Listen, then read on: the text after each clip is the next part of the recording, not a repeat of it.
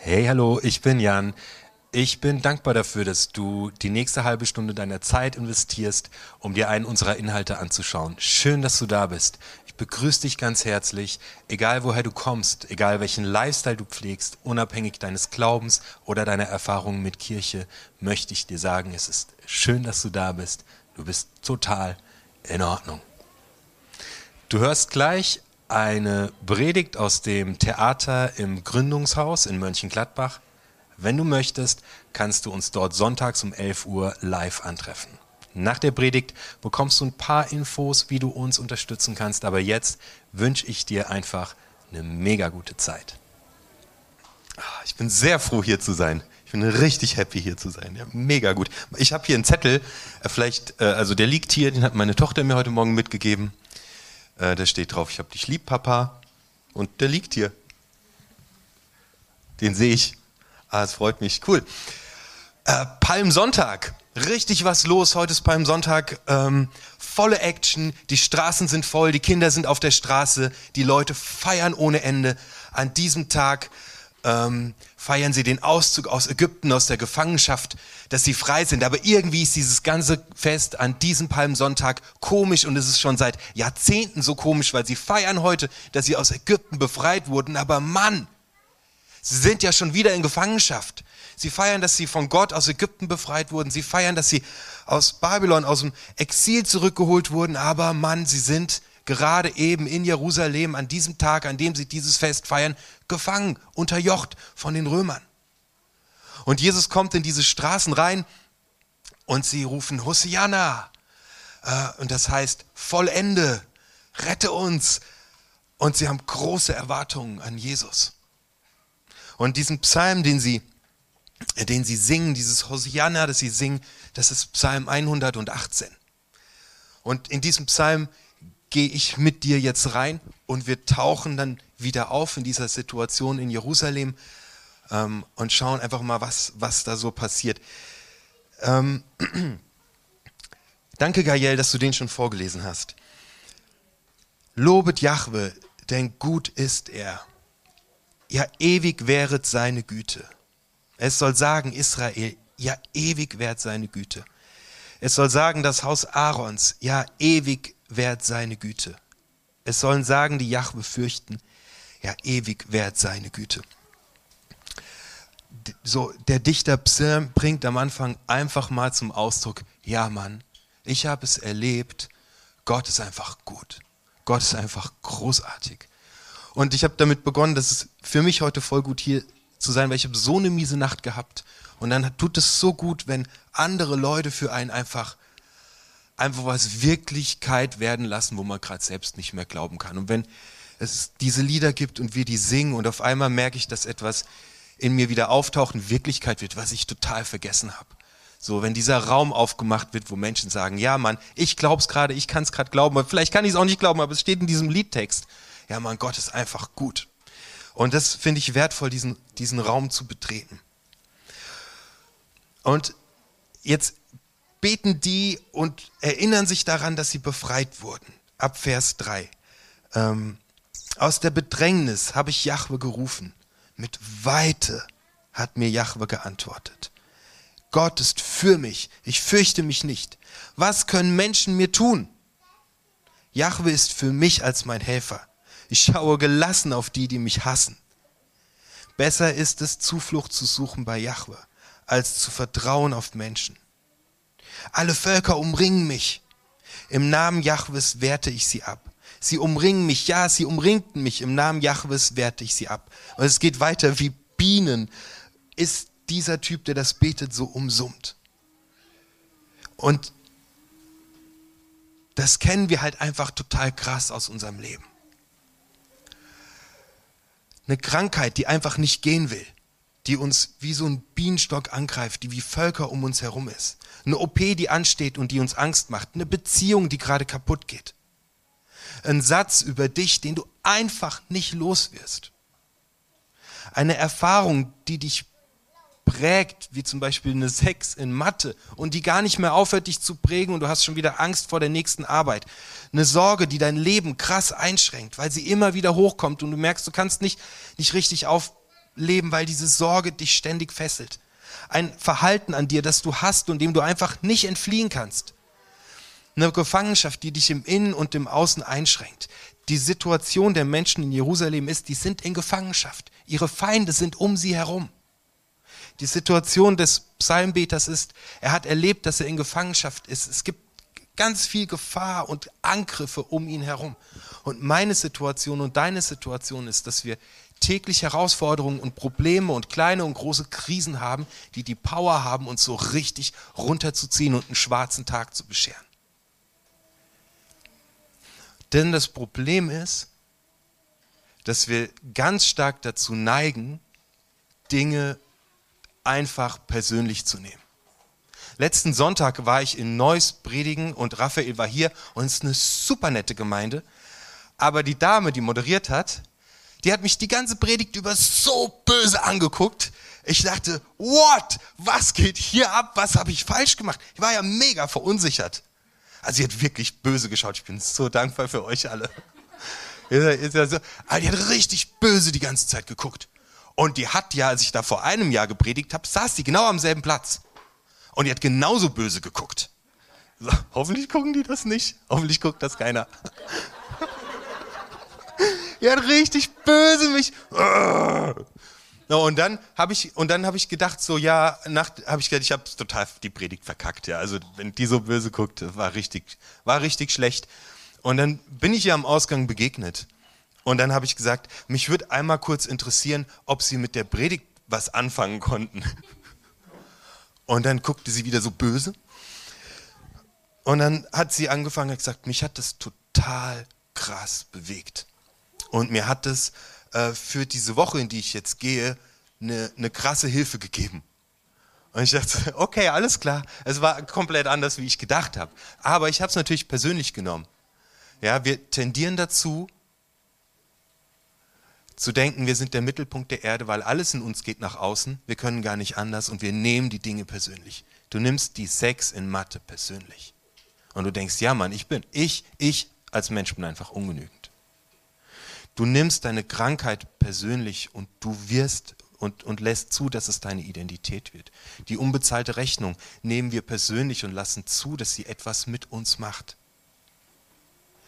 die Gefahr ist, und das beschreibt der Psalmist, wenn er sagt, die Völker ringsum sind gegen mich, wie Bienenschwärme sind die gegen mich, dass es das komplette Chaos in uns auslöst, weil wir die Dinge einfach persönlich nehmen. Aber der Psalmist schreibt, dass er daraus gerettet wird. Vers 14. Meine Kraft und mein Lied ist Jahwe, er wurde für mich zur Rettung. Aber wie? Da ist doch alles da diese ganzen Probleme und Herausforderungen in unserem Leben. Wie jetzt? Bitteschön. Ich äh, bin in Vers 19 fündig geworden. Ihr müsst jetzt mit mir auf eine kleine äh, Karussellfahrt gehen. Öffne für mich die Tore der Gerechtigkeit. Ich will durch sie kommen. Ich will danken Jahwe. Das ist das Tor Jahwes. Gerechte kommen durch es hinein. Okay. Äh, das Tor Jahwes, das ist hier übersetzt, andere Bibelübersetzungen schreiben direkt Tempel. Also Tor Jahwes ist ein anderes Wort für Tempel. Der Psalmist betet, lass mich rein in den Tempel. Und wir reisen jetzt einmal kurz zurück im Psalm 93, um herauszufinden, was ein Tempel ist. Aber vielleicht schiebe ich noch voraus, der Tempel steht erstmal für die pure Gegenwart und Präsenz Gottes. So. Und jetzt schauen wir im Psalm 93. Und Psalm 93 ist ein Schöpfungspsalm. Der beschreibt auf poetische Art und Weise, wie die Erde entstanden ist. Und ich greife einfach ein paar Verse raus. Für wahr, fest gegründet ist der Erdkreis, so dass er nicht wankt. Fest gegründet ist dein Thron von Anbeginn. Von Urzeiten her bist du. Es erhoben Fluten, du Jahwe, also du Gott erhobst die Fluten. Es erhoben Fluten ihre Stimme, es erheben jetzt Fluten ihr Tosen, mehr als das Brausen mächtiger Wasser, gewaltiger als die Brecher des Meeres, gewaltig in der Höhe bist du, Jahwe. Ja, dein Tempel ist schön an Heiligkeit.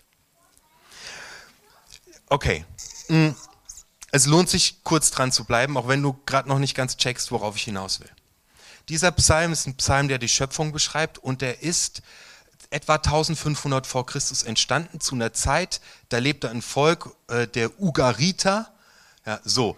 Und, und während dieses Volk lebt, ist dieser Psalm entstanden. Das erkennt man daran, weil der ist so ganz ähnlich gedichtet, wie die Leute in Ugarit gedichtet haben. Also wenn du ein Beat hörst und dann checkst du relativ schnell, ja, Mann, das sind die 80er. Und wenn du einen fettes, äh, fetten E-Gitarren-Teppich hast mit mega Volumen, weißt du, 90er Jahre Grunge. So, also man, man merkt den, man hört den Beat und man weiß, in welche Zeit das reingehört. Und die Art, wie das gedichtet ist, gehört in die Zeit des Volkes Ugarit, weil die haben diesen Style und diesen Beat. Und da gibt's den Gott Baal. Und die haben einen ganz, ganz ähnlichen Psalm. Und in diesem Psalm kämpft dieser Gott Baal gegen diese Fluten und gegen die Meerungeheuer und gegen das Urchaos überall. Kämpft er mittendrin dagegen an und er gewinnt diesen Kampf gegen diese ganzen Mächte und wird quasi der König der Erde. Ähm, und dieser Psalm berichtet was anderes. In diesem Psalm kämpft nicht Gott gegen das Urchaos, gegen den ganzen Kram, sondern er ist der Herr darüber. So, so ich, ich mache noch, ich brauche noch ganz kurz. So, er ist, Gott kämpft nicht gegen das Chaos. Dann machen wir einen ganz kurzen Schritt. Gott kämpft auch nicht gegen dein Chaos. Gott kämpft in der Schöpfungsgerichte nicht gegen das Chaos, sondern Gott macht sich die Chaosmächte dienbar. Gott steht drüber, der richtet alles ein. Mit einer krassen Urgewalt. Gott kämpft nicht gegen das Chaos. Man kann auch nicht sagen, dass das Chaos Gott dient, denn das Chaos ist das Chaos. Aber Gott macht es sich zunutze. Und er ist stärker und er ist größer und er sortiert. Und im Psalm 93 steht dann, dass der Tempel auf der Erde das Zeichen dafür ist. Und ein anderes Wort für Tempel ist sichtbares Haus gegen das Chaos. Was ich dir mit dieser langen Fahrt erklären möchte, ist, Gott ist größer und stärker als jedes Chaos. Und was ich dir damit sagen möchte ist, du bist nicht dein Chaos.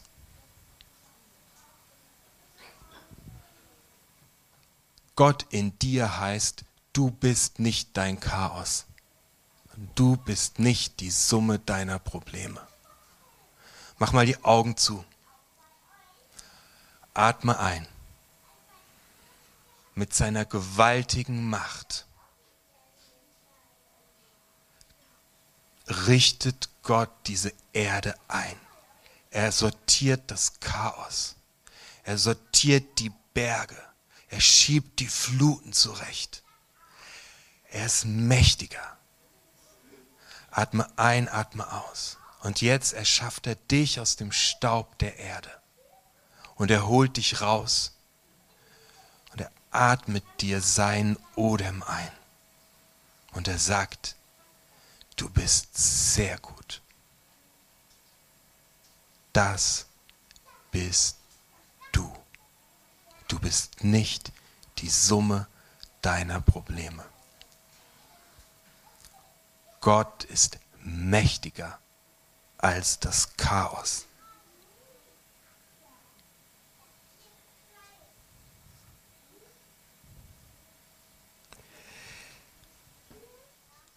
Ah, trotzdem bleibt diese beschissene Krankheit und ist immer noch nicht weg. Trotzdem bleibt dieses psychische Problem und ist immer noch nicht weg. Ich habe krasse Sachen in meinem Leben erlebt, wo ich sage, Gott, ich hätte es bitte, danke Gott, ich habe ein paar Sachen gelernt, aber erleben hätte ich es nicht müssen. Wirklich nicht. Wirklich nicht. Unsere Grundhaltung, in die ich dich heute mitnehmen möchte, ist, atme ein, atme aus. Gott hebt dich heraus, du bist sehr gut. Du bist nicht die Summe deiner Probleme. Paulus bringt es auf den Punkt zum Ausdruck in Philippa 4. Ich habe gelernt, in jeder Lage zurechtzukommen. Ich bin nicht von äußeren Umständen abhängig.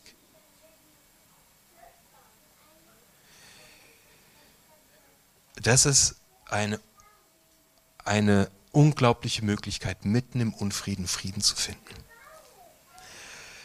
Manchmal habe ich das Gefühl, unsere Reise ist wie so, wir sind auf so einem Fluss in einem Boot und wir haben keinen Einfluss darauf, welche Herausforderung und welches Problem hinter der nächsten Kurve kommt. Wir wissen es nicht. Wir wissen, nach jedem Hügel, den wir erklommen haben, nach jedem Tag, wo es uns mega gut ging, kommt auch wieder ein Tal. Das kommt auf jeden Fall, verlass dich drauf. Aber eins haben wir. Und Gott, der uns aus dem Chaos raushebt, aus dem Staub raushebt, uns einatmet, uns Lebensatem gibt und sagt, du bist sehr gut. Du bist nicht die Summe deines Chaos und deiner Probleme. Du gehörst hier nicht rein. Ich bin stärker. So. Diese Urgewalt Gottes ist in dir präsent. Ich mache einen Shortcut. Die Menschen warten auf Jesus und sagen, befrei uns. Mann, befrei uns. Gott hat uns aus Ägypten befreit. Gott hat uns aus Babylon befreit. Gott hat uns, muss uns jetzt von den Römern befreien und sie erwarten, dass Jesus irgendwie aufsteht und die, die Herrschaft der Römer beendet. Das ist ihre Erwartung. Und was passiert? Ein paar Tage später, Jesus stirbt am Kreuz. Was? Da ist überhaupt gar keine Hoffnung erfüllt worden. Da ist keine Krankheit geheilt worden. Da ist mein psychisches Problem nicht weg. Aus der, aus der 6 in Mathe ist noch keine 2 geworden oder wenigstens eine 3 oder eine 4. Nichts. Die, die Hoffnung der Menschen, was Jesus bringen soll, wird nicht erfüllt. Vielmehr stirbt Jesus den Tod eines Verbrechers am Kreuz.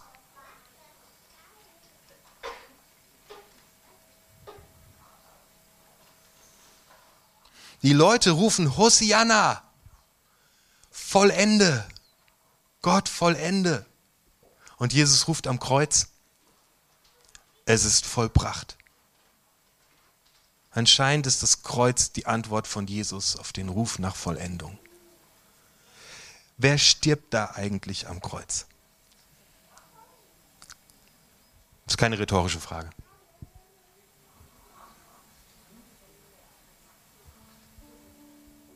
Gott stirbt am Kreuz. Jesus wird äh, Gottes Sohn genannt. Gott stirbt am Kreuz. Jesus nennt sich selbst den Menschensohn. Ein Mensch stirbt am Kreuz. Am Kreuz, ans Kreuz genagelt wird Gott. Ans Kreuz genagelt wird ein Mensch.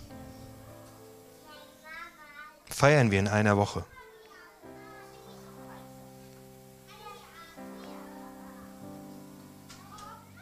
Du selbst wirst eigentlich, stirbst eigentlich am Kreuz. Paulus schreibt, ich bin mit Christus gekreuzigt. Ich lebe, doch nun nicht ich, sondern Christus lebt in mir. Du selbst stirbst an diesem Kreuz. Und Gott stirbt an diesem Kreuz. Zwei Leute irgendwie.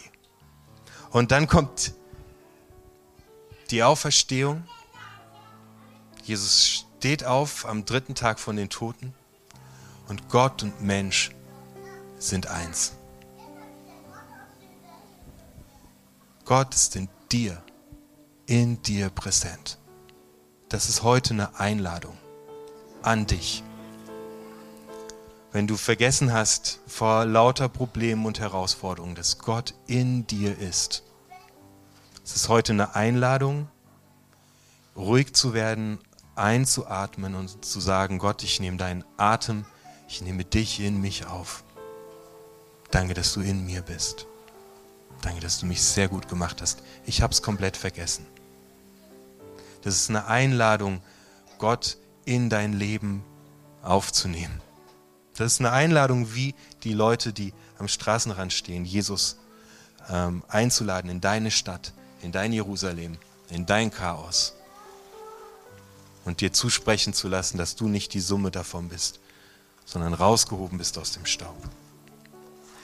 Wir feiern heute zusammen Abendmahl. Das machen wir jetzt direkt. Und es ist die Einladung an dich ganz bewusst, Gott aufzunehmen in dich.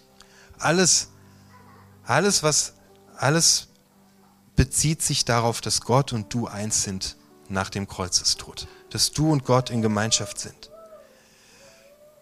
Und es wird im Abendmahl deutlich. Du nimmst das Brot in dich auf, du nimmst den Traubensaft in dich auf. Gott ist in dir da heute. Ich möchte nochmal die Übung wiederholen aus Psalm 23 von vor 14 Tagen, weil ich finde es weiterhin so wichtig. Wenn du merkst, dass deine Probleme dich überrollen und du kannst es jetzt direkt mitmachen, dann werd ganz ruhig Und vielleicht fängst du damit an, mal tief einzuatmen. Und da ist Gott vor dir und er bläst seinen Atem in dich rein und du atmest ein. Ganz tief rein, in deinen ganzen Körper rein. Gott ist in dir. Und sein Geist ist in dir.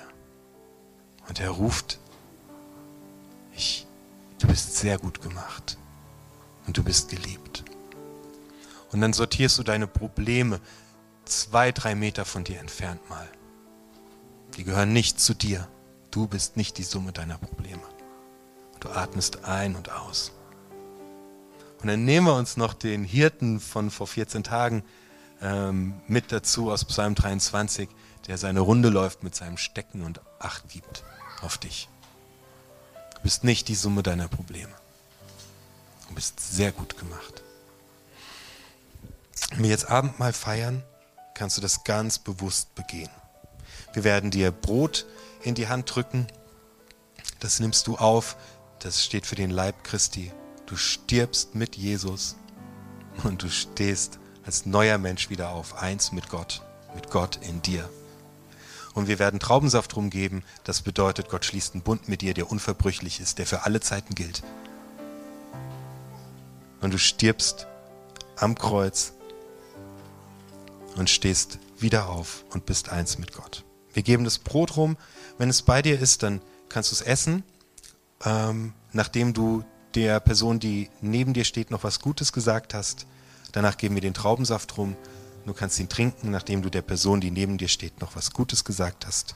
Und wir schließen dann jeweils mit einem kurzen Gebet. Ich hoffe, dass du eine wertvolle Zeit hattest. Danke, dass du mit dabei warst. Wir können deinen Support unglaublich gut brauchen. Du kannst uns via PayPal finanziell unterstützen. Alle Links und Infos dazu findest du hier oben in der Infobox.